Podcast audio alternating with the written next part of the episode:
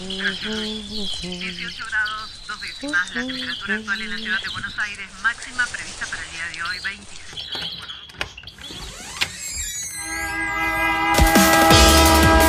No tenemos agua, se nos corta la luz, no vivimos dignamente. La ciudad, ninguna respuesta. Hubo una convocatoria. de trabajadores desocupados.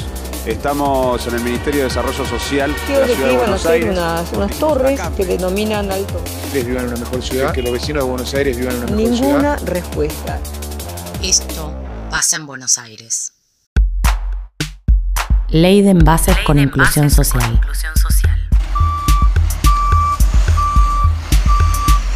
En Argentina, cada dos segundos se produce una tonelada de basura. Por día son 45.000 toneladas. La mitad termina en alguno de los 5.000 basureros a cielo abierto que hay en el país o en un relleno sanitario.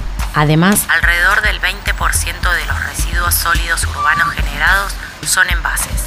Queremos explicar con esta ley que muchos materiales que hacen los fabricantes que no sirven para reciclar se siguen enterrando. Entonces el derecho de ellos... esta semana la Federación Argentina de Cartoneros, Carreros y Recicladores, junto a organizaciones ambientalistas como Greenpeace y Jóvenes por el Clima, presentaron una ley de envases con inclusión social. ¿En qué consiste? a lo que apunta es a que las empresas se hagan cargo de los productos que ingresan en el mercado. Es decir, es una ley basada en el principio de responsabilidad extendida al productor, que justamente lo que busca es reducir desde el origen, desde la producción, la cantidad de residuos. Mi nombre es Mercedes Pombo, soy militante de Jóvenes por el Clima y tengo 21 años. También hay un rol muy importante de las empresas a la hora de producir materiales y a la hora de introducir en el mercado diseños que sean reciclables. Así que desde ese punto de vista es fundamental y también el incentivo para que eh, las empresas reduzcan desde, desde el origen est estos productos es una tasa y lo que se recauda de esa tasa sirve para financiar y para fortalecer el actual sistema de reciclaje. No es la primera vez que se presenta una ley de envases, pero esta vez se pone en el centro el rol de los y las recicladoras urbanas, que son una parte fundamental en el circuito del reciclado, pero que sin embargo no es reconocido su trabajo. Vos lo que estás separando es vidrio en este momento. Sí, son vidrios.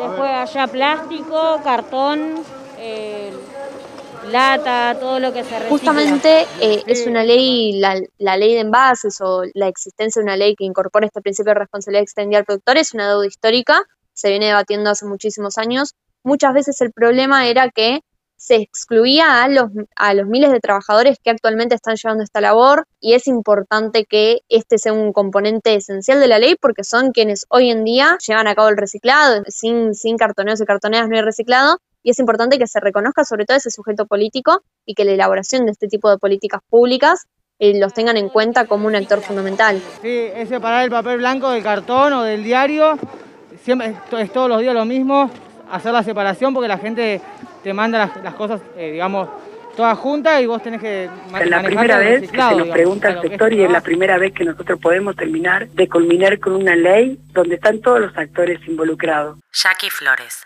secretaria de la Federación Argentina de Cartoneros, Carreros y Recicladores. En el cuidado del medio ambiente tiene que ver con cuidar responsablemente la casa común, pero sin olvidarnos que mis compañeros al día de hoy siguen trabajando gratis, que nosotros también somos un sujeto ambiental muy importante y a partir del cuidado de, del ecosistema, vivir una vida bien vivida tiene que ver con que nosotros también resguardamos la casa común y con ese sentido de pertenencia que vamos a ir a discutir, con ese sujeto social, pero también con ese sujeto político. Hoy que las corporaciones hagan el gran lobby le va a costar muchísimo. ¿Por qué? Porque somos muchos los que tenemos conciencia ya. En la Argentina, entre el 20 y el 30% de los residuos son envases y muy pocos se reciclan. Además, del total de residuos generados se recupera como máximo un 10%. ¿Cómo es que aún el sistema no colapsó?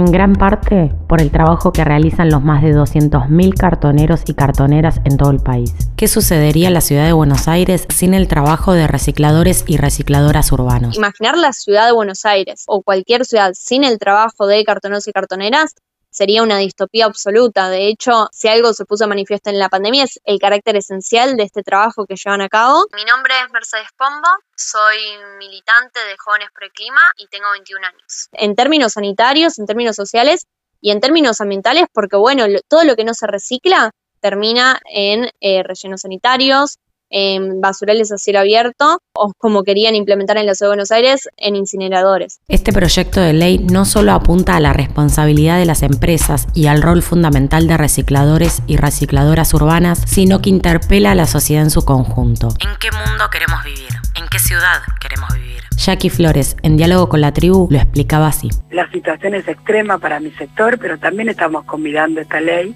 hacia la sociedad, digamos, el cuidado de la casa común, el cuidado del medio ambiente ha hecho que hayamos podido hacer una unidad tremenda con organizaciones ambientalistas que muchos años atrás no nos incluía en esto de la propuesta circular y tiene que ver con que también entendimos el sujeto social, el sujeto ambiental, pero también el sujeto político de ser parte de garantizar derechos en la República Argentina. Mientras los y las recuperadoras urbanas se encargan de una parte importante del proceso de recuperación de residuos, las empresas que producen los envases no tienen ninguna obligación. Las principales resistencias probablemente vengan de los mismos de siempre, en el sentido de que es una ley que se opone sobre todo a los lobbies empresariales, que justamente no quieren internalizar estos costos ambientales que implican estos productos que ingresan en el mercado y que contaminan durante toda su vida útil. Así que desde ese punto de vista, probablemente haya bastante resistencia desde ese sector, que como siempre, bueno, son sectores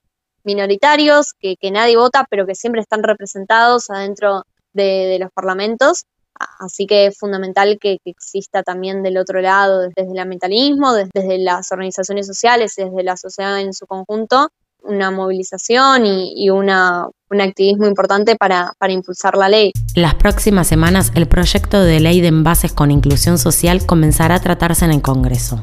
La pregunta vuelve a aparecer. ¿En qué mundo queremos vivir? ¿En qué ciudad queremos vivir? Ah.